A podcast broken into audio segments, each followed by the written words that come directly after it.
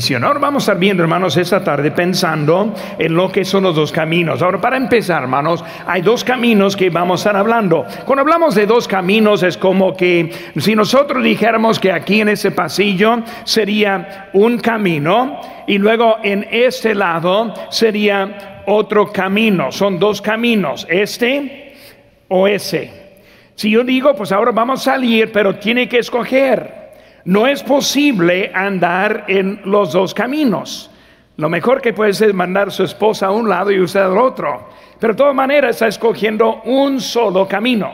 Porque en este mensaje estamos viendo que hay un camino y tiene que escoger al camino en donde van a andar. Ese libro habla mucho acerca de la palabra esclavitud. Y hoy en día especialmente esa palabra esclavitud eh, es una palabra muy ofensiva.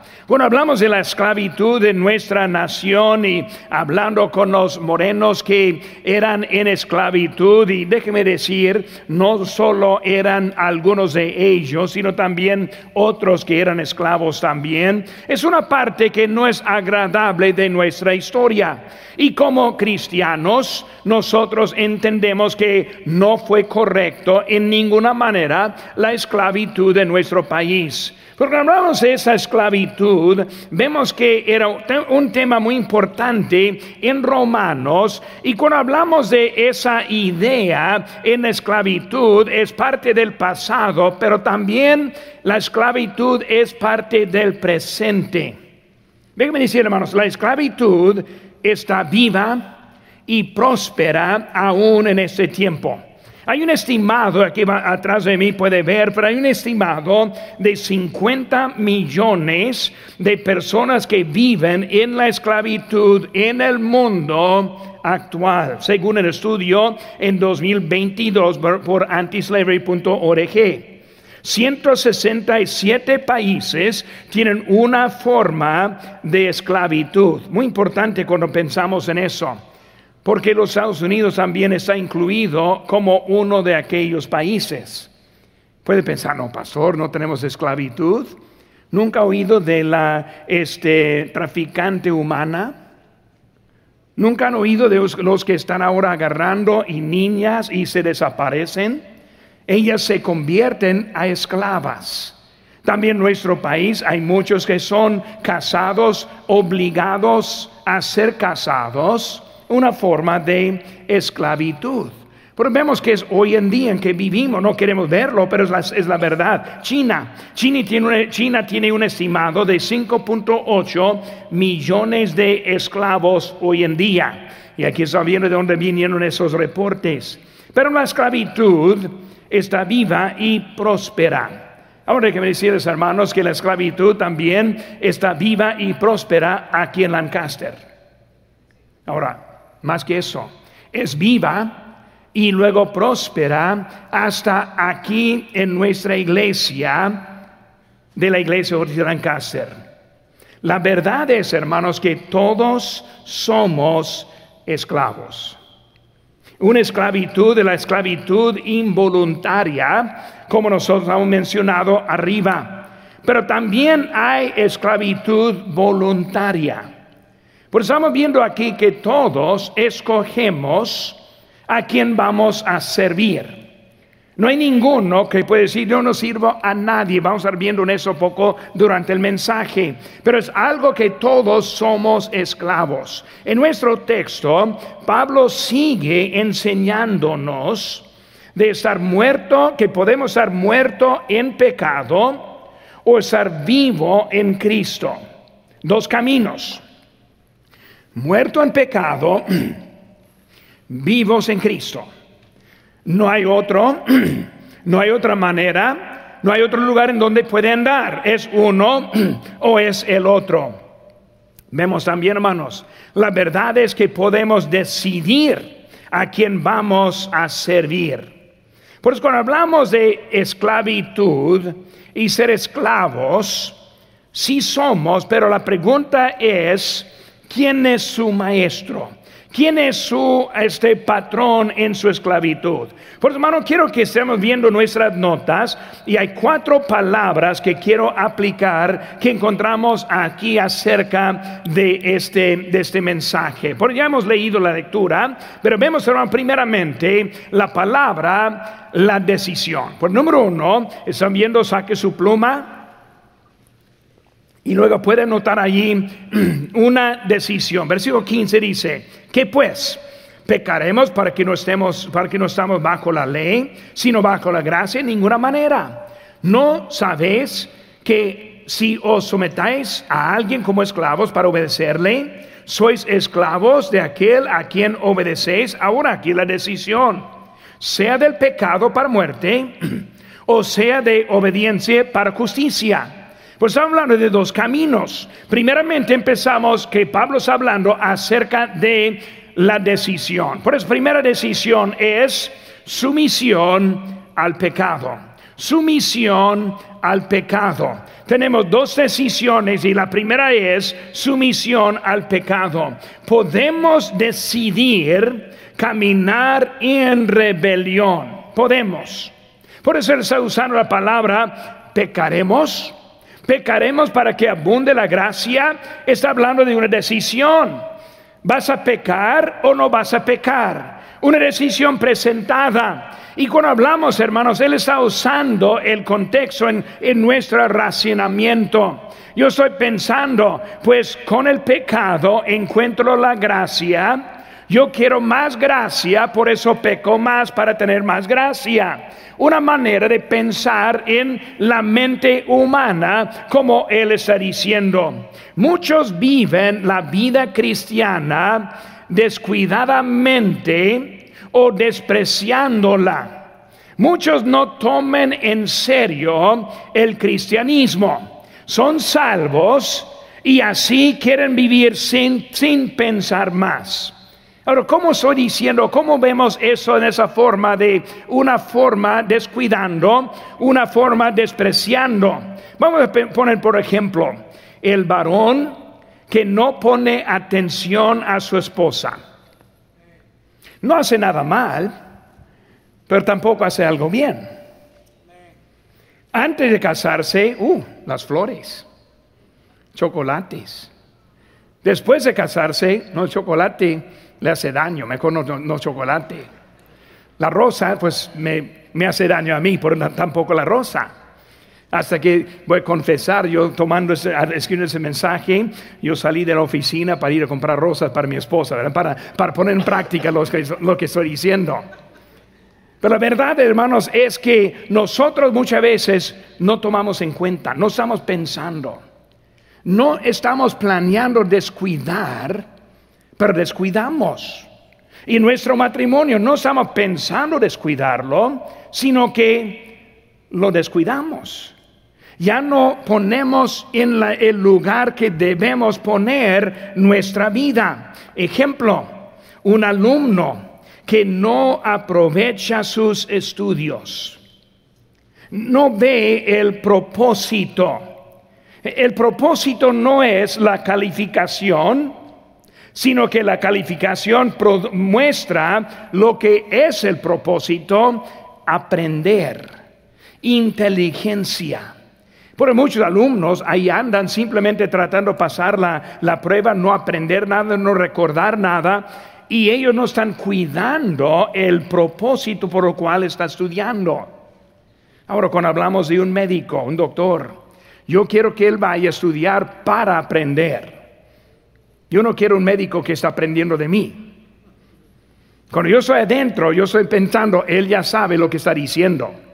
Yo no quiero ser una muestra, una prueba de lo que él, ah, pues yo iba a tomar, poner más atención en mis estudios, pero estoy dormido ese día, pero vamos a ver cómo funciona con usted. Eso no queremos un médico, queremos que él esté cuidando. Por eso nuestra vida cristiana muchas veces así es como nosotros andamos. Otro ejemplo, hijos que no ven la importancia del tiempo con sus padres. Descuidan, no respetan, no obedecen, Piense que siempre hay más tiempo cuando de repente ya no hay más tiempo. Yo estoy ahora, vimos a visitar a mi padre hace como dos, tres semanas y ahora está malito, está en el hospital. Estamos viendo, él ya tiene 87 años de edad, quién sabe cuánto más. Pero ahora veo la importancia de lo que tal vez yo descuidé en un tiempo. ¿Qué estoy diciendo? La vida cristiana muchas veces es un tiempo descuidado. Y vivimos, ah, si tenemos tiempo, aquí estamos, si no, no estamos. Si tengo tiempo en la Biblia, la voy a leer, si no, ni modo. Siempre hay mañana, siempre hay más tiempo. Y si no tenemos cuidado, estamos descuidando lo que Dios nos ha dado. Como en la vida cristiana muchas veces presumimos la gracia de Dios. Presumimos el perdón de Dios. Presumimos la vida eterna. Presumimos que todo va bien en nuestra vida espiritual. Yo ni sé cuántos que hablan de la vida cristiana cuando veo cómo están viviendo en pecado tremendo. En pecado tremendo, pero presumiendo que tiene una buena relación con Dios. Ahora, si está en pecado, no tiene buena relación con Dios. Si no está en obediencia, no tiene buena relación con Él.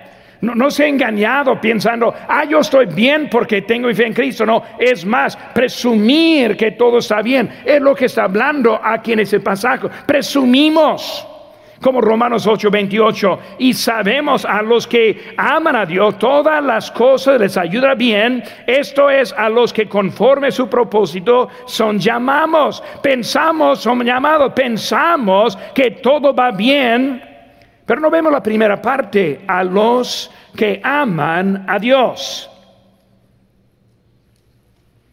Todo está bien con mi matrimonio, pero si no la amo, no va bien.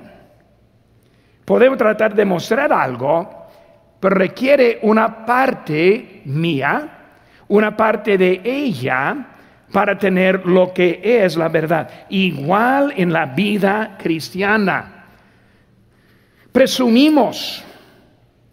Y hermano, cuando hablamos de nuestro estado presumiendo, presumir es un pecado y también es rebelión. Salmo 19, 13 dice, preserva también a tu siervo de las soberbias, que no se enseñoreen de mí, entonces seré íntegro y estaré limpio de gran rebelión, soberbia. ¿Qué está hablando? Está hablando de arrogancia, está hablando de presunción, presunción. Estoy ahora presumiendo de la vida que yo tengo con Dios.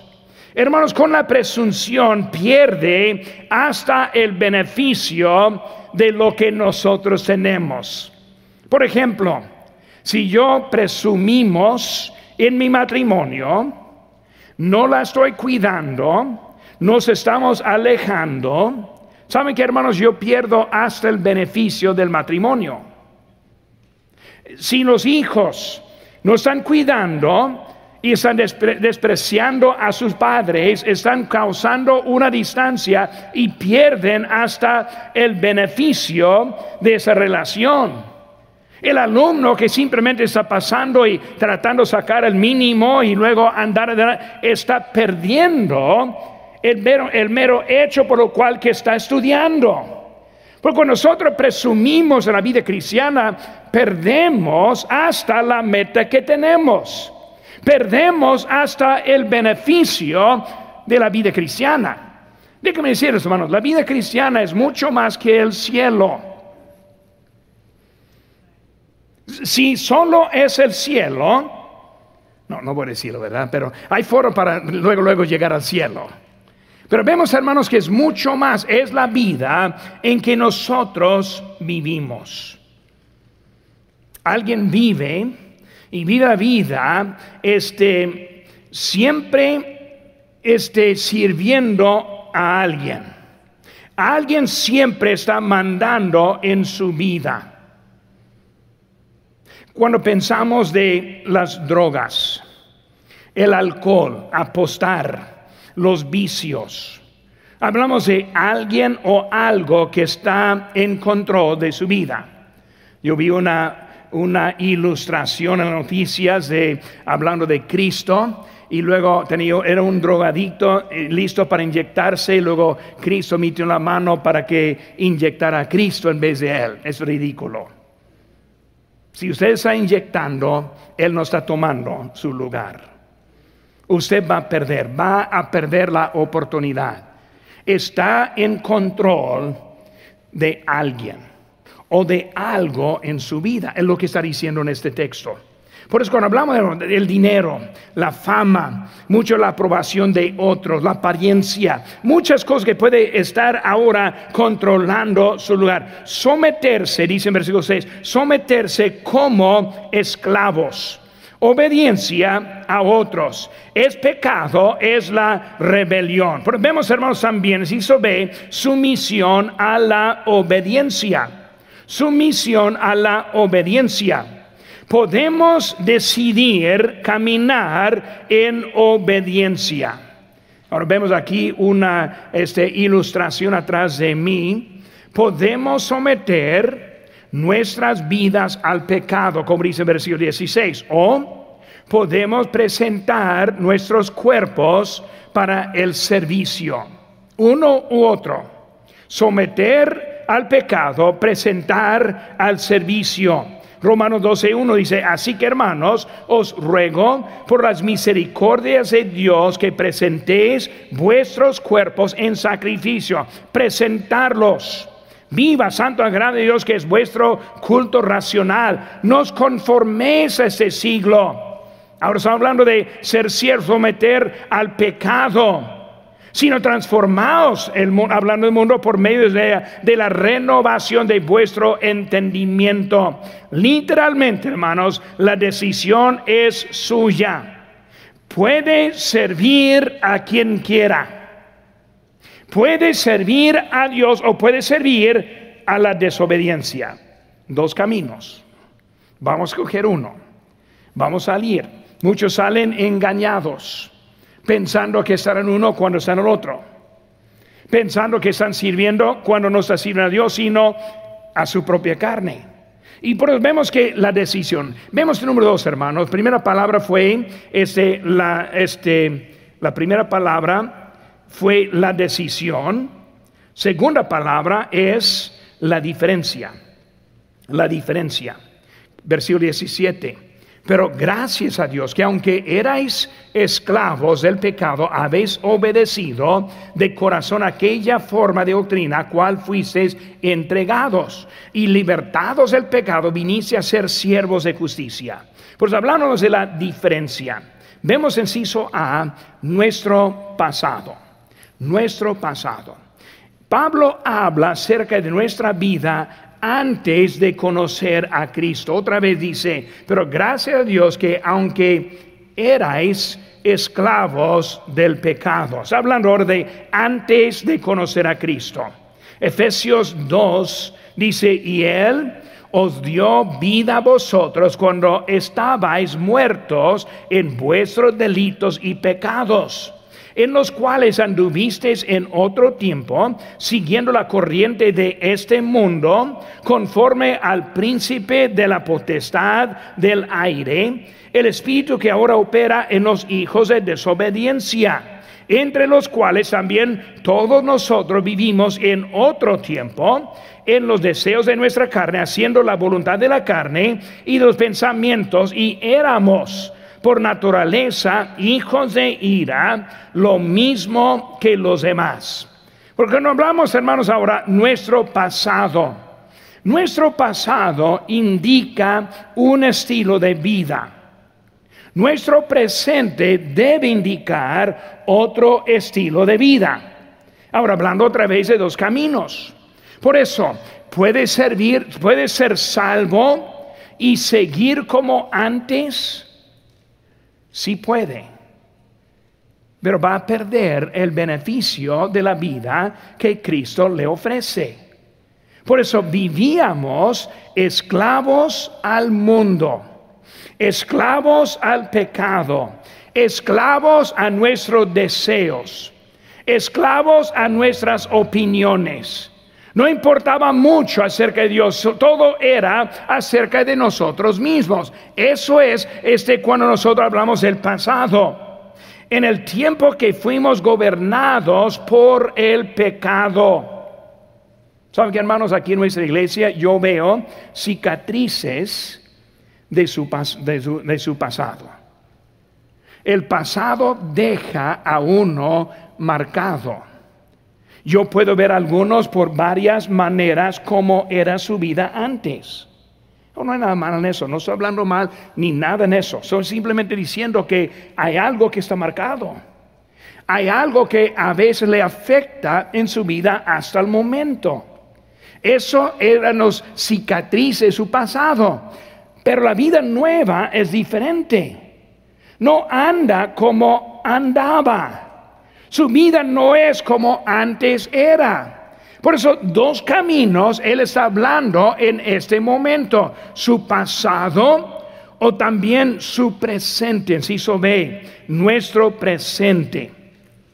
Ahora Pablo habla acerca del día que conocimos a Cristo. 17, versículo 17, dice, pero gracias a Dios que aunque erais esclavos del pecado, habéis obedecido de corazón aquella forma de doctrina, la cual fuisteis entregado.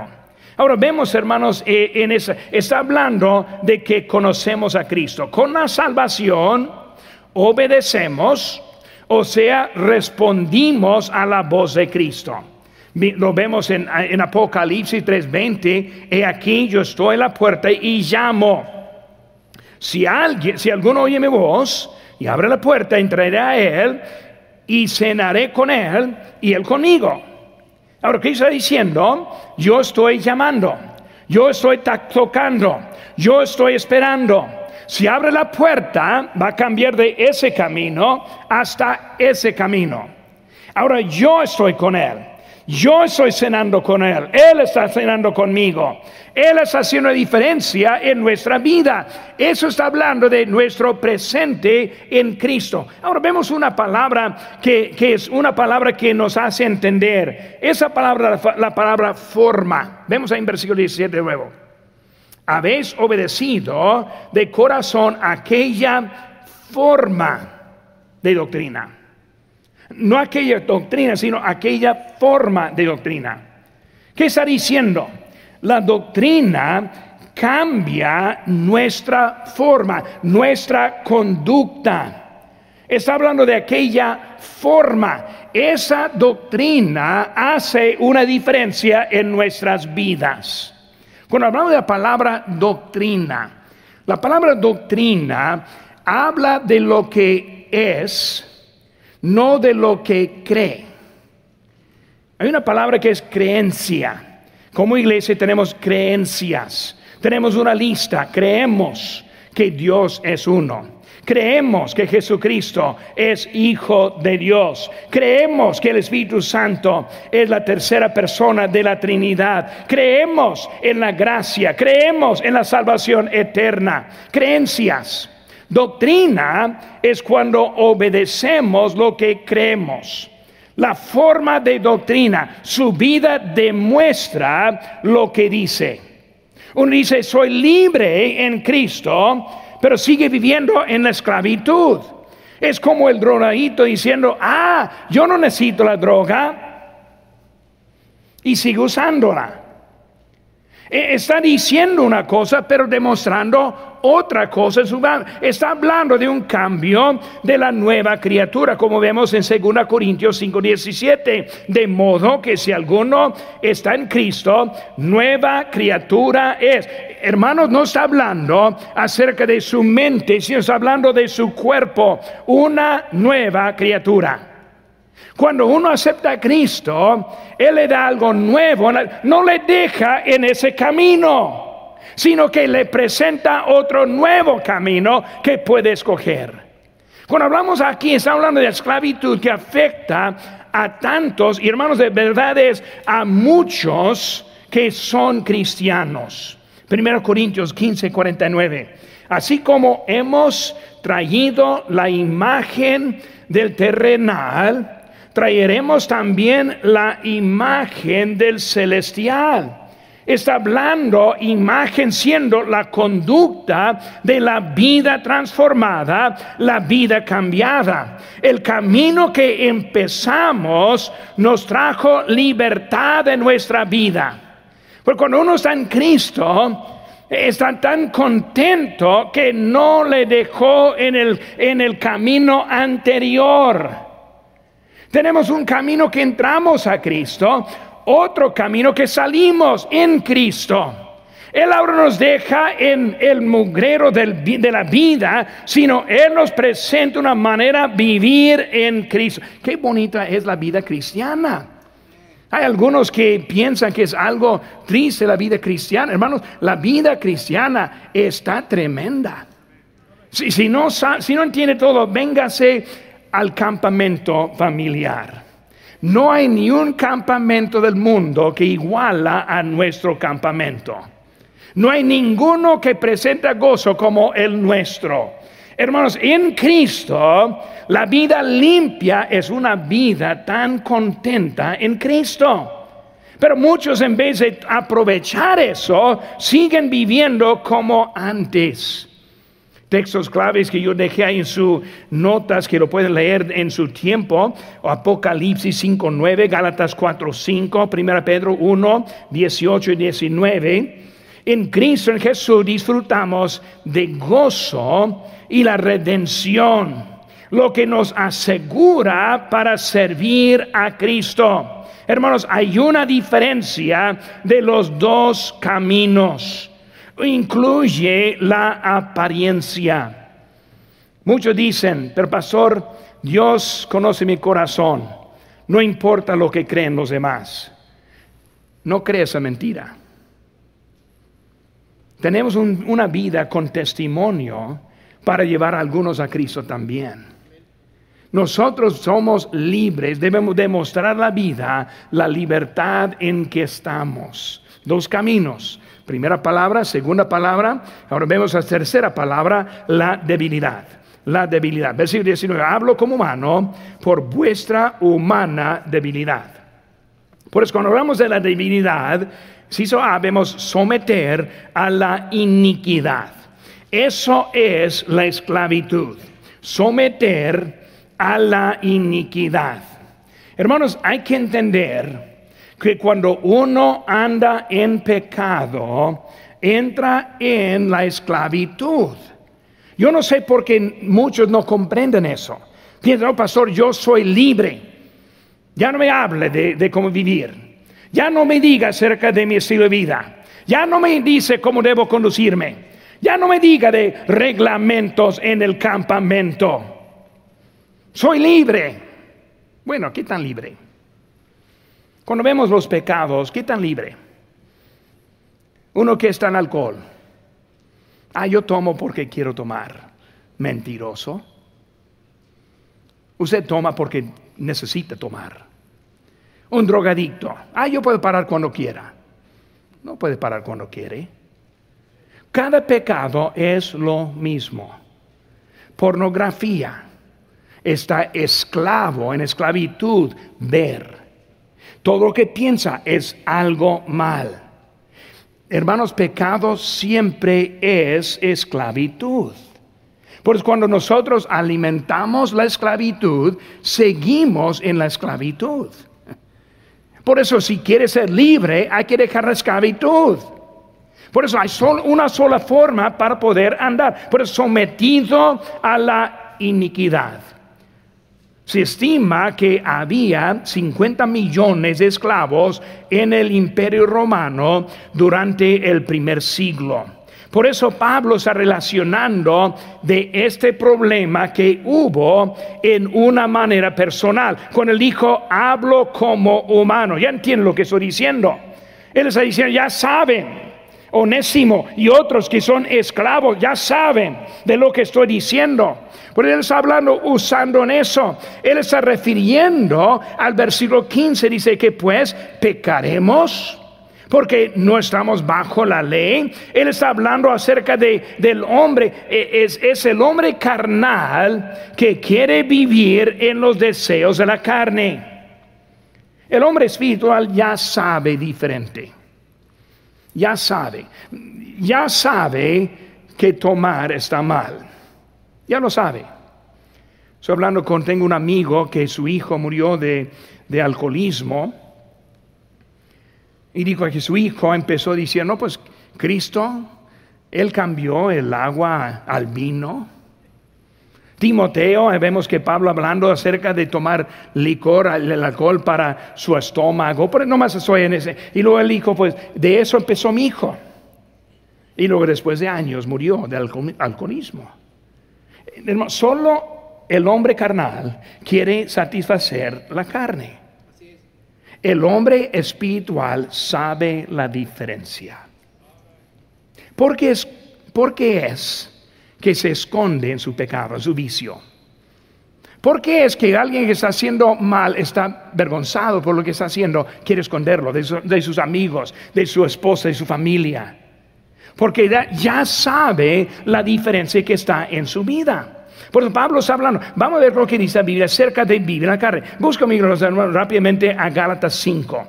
Ahorita volvemos aquí a Romanos 6, pero vamos ahora a Gálatas capítulo 5. Gálatas 5, versículo 13 dice, porque vosotros hermanos, a libertad fuisteis llamados Solamente que no uséis la libertad como ocasión para la carne, sino servíos por amor los unos a los otros. Si está usando la libertad para su comodidad, es un abuso de la libertad. Por eso mi vida no es para mí comodidad. Nunca fue hecho así. Pues si es su pretexto, está demostrado a quien está sirviendo. Pues Pablo está diciendo, no uséis la libertad para su carne. Si está usando para su carne, ya está en contra de lo que está diciendo. Versículo 14, porque toda la ley en esa sola palabra se cumple, amarás a su prójimo como a sí mismo. Pero si os mordéis y os coméis unos a otros, mirad que también nos consumáis unos a otros. Digo pues, andad en el Espíritu y no satisfagáis los deseos de la carne. Porque el deseo de la carne es contra el Espíritu y el Espíritu contra la carne. Y estos se oponen entre sí para que no hagáis lo que quisiere, quisieres. Pero si sois guiados por el Espíritu, no estáis bajo la ley. Versículo 24.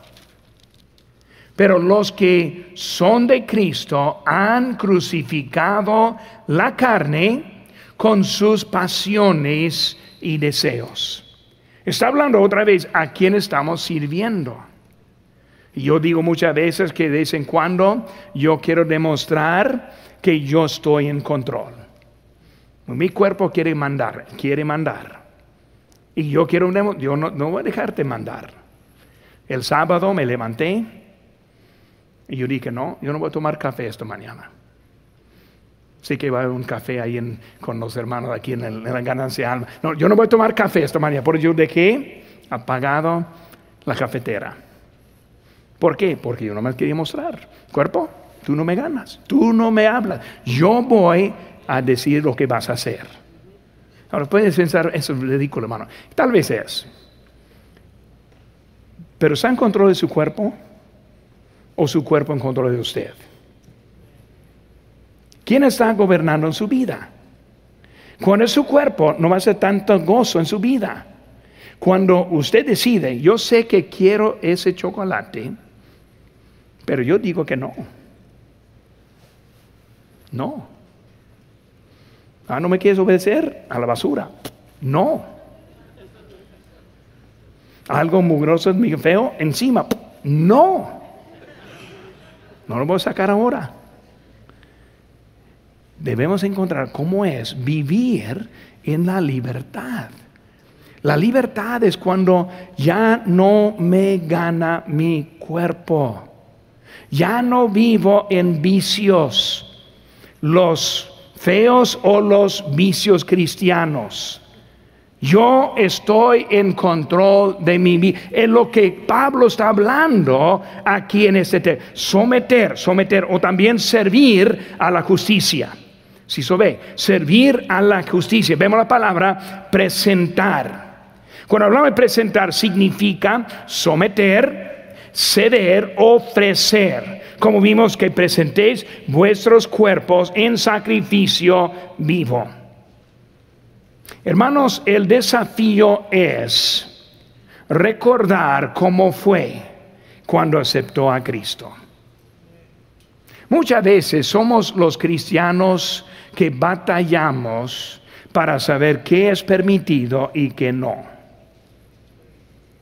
Por eso un cristiano dice, no, pastor, está bien tomar licor. No, pastor, fumar, ah, ya no fumo cigarro, voy a, ¿qué es? Vape, voy a vape. No sé cómo decir eso en, español. Primera vez que vi a alguien con el vaping, soy parado en un semáforo y alguien con una ventana abajo, el humo salió y yo pensé que fue encendido su carro. ¿Quién quiere hacer eso? E, es una locura. Si no estás seguro cómo es un cristiano, mi ánimo es, mi ánimo es que vayan al mundo escoge a alguien, dice, perdón, discúlpeme. Si sabe que es un cristiano, sí, sí, sé que es un cristiano. Ah, bueno, ¿qué es lo que debe hacer un cristiano? ¿Y qué es lo que no debe hacer el cristiano? Probablemente ellos tienen mejor definición que nosotros tenemos. No, no, un cristiano no, va, no anda a bailes, no va a la cantina, no toma, no fuma, no anda con mujeres. El mundo ya lo sabe. Somos nosotros que empezamos a, ah, tengo libertad ahora. Ah, una copita en la mañana no me hace daño. Pensamos que no, no es tanto. Pueden pensar, hermano, aquí en nuestra iglesia no tomamos. Pero no piense que son los cristianos hoy en día. Hay muchos que toman. No está tan mal. No está tan mal una película mala, mala historia, indeciente. No, hay nada mal en eso. Nosotros pensamos que estamos bien. Servir, está hablando ahora, servir a la justicia. Cuando vemos la diferencia, el pecador normalmente no tiene vergüenza de su estilo de vida. Nunca se disculpan por su estilo de vida. Cuando vemos a un pecador en el mundo, no piensa nada. Pero hermano, cuando hablamos de un cristiano, muchas veces tenemos vergüenza por nuestro estilo de vida. Y empezamos a disculpar por lo cual que somos aquí. Queremos hacerlo más suave en nuestras palabras cuando Dios está algo duro en contra del pecado. Debemos aprender cómo vivir la vida en libertad. No necesita predicar con su palabra, con su pura vida puede predicar mucho. Pero necesitamos aprender. Ahora hemos visto, hermano, tres palabras. La decisión, la diferencia, la debilidad. Número cuatro ahora es el deseo. El deseo. Vemos ahora hablando del deseo. Versículo 20 nos dice, vamos a volver aquí a nuestro texto, Romanos 6, 20. Dice, porque cuando erais esclavos del pecado, erais libres acerca de justicia, pero ¿qué fruto teníais de aquellas cosas de las cuales ahora os avergonzáis? porque a fin de ellas es muerte, mas ahora habéis sido libertados del pecado y hechos siervos de Dios, tenéis por vuestro fruto la santificación y como fin la vida eterna, porque la paga del pecado es muerte, mas la rabia de Dios es vida eterna en Cristo Jesús, Señor nuestro. Número uno, hermanos, vemos el deseo, yo tengo ahí marcado para ayudarles en este punto. Número uno, vemos, hizo A, el pago del pecado. Por eso, cuando hablamos del pago, ¿qué está hablando? Hablando del salario. Todos aquí nosotros trabajamos y cuando trabajamos también recibimos un salario. Pues el salario es según él ese compromiso que ha hecho con su patrón. Pero cuando hablamos del, salario, es algo que toma, toma en cuenta. Por eso está trabajando, sabe que viene, es algo que toma ese por, por así como es. Ahora, cuando hablamos del pecado, ¿cómo es? Primero, es el pago, es una vida malvada. Una vida malvada. La carne no puede hacer nada bueno. Capítulo 7, versículo 18, hermanos, vemos ahí dice que yo sé que en mí esto es mi carne, no mora el bien, porque el querer, el bien está en mí, pero no el hacerlo. Por eso cuando hablamos, hermanos, del pago de pecado, es la carne no puede ser nada bueno. Sin Cristo no hay nada bueno en nuestras vidas, nada. Porque cuando hablamos del pecado, produce o en pago es una vida malvada. Muy fácil culpar a los más malos. Cuando vemos a alguien que es asesino, muy fácil, no, es, mal, su vida malvada. Pero vemos, hermanos, que la vida malvada es un pago de ese pecado.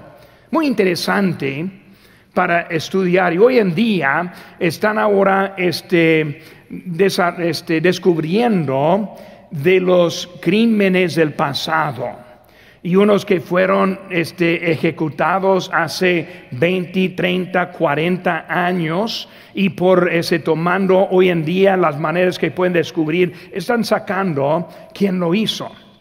Lo que es muy interesante es el gran número de los que ya son muertos.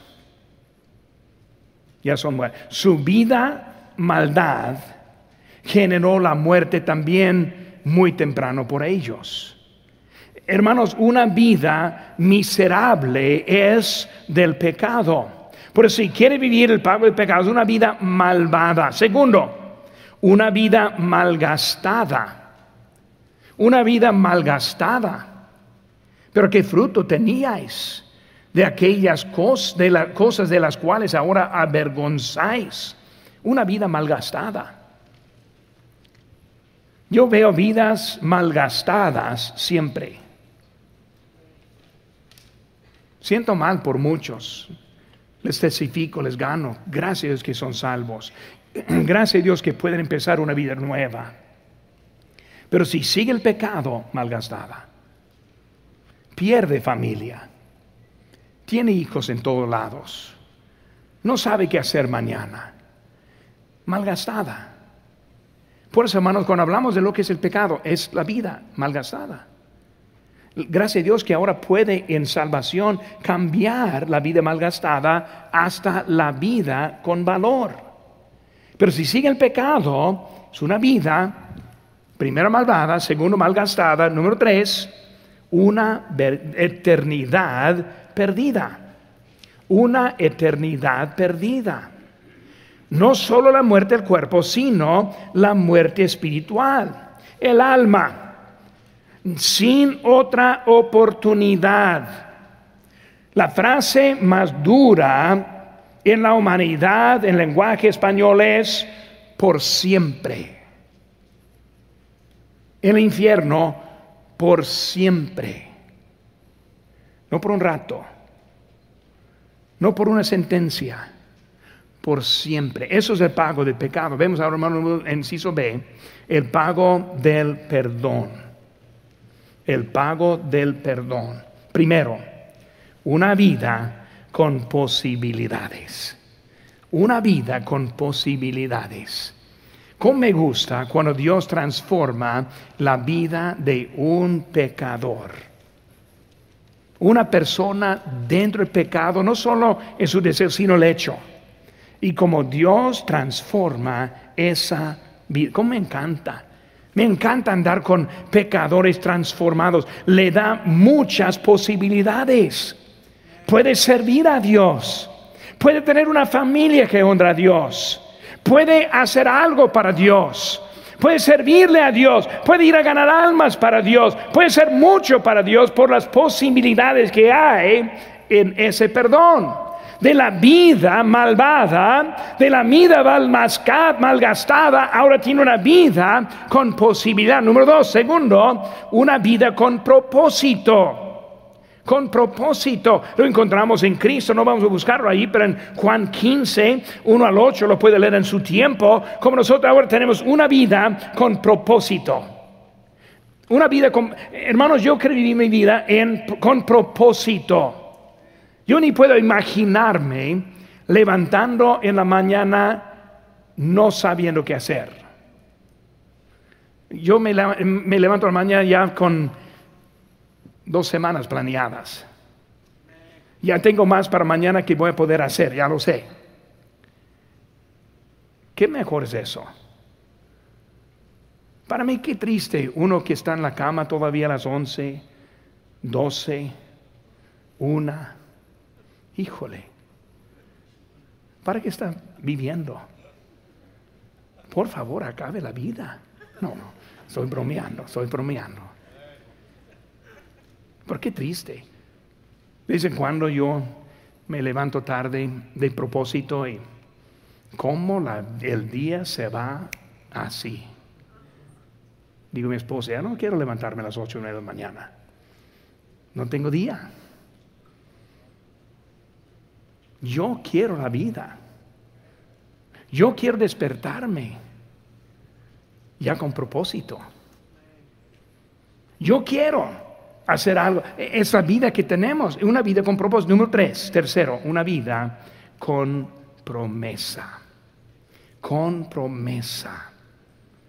Juan 5, 24, es cierto, es cierto, os digo, el que oye mi palabra y cree al que me envió, tiene vida eterna y no vendrá condenación, mas ha pasado de muerte a vida. Wow. Como digo, yo, a mí me gusta mi vida.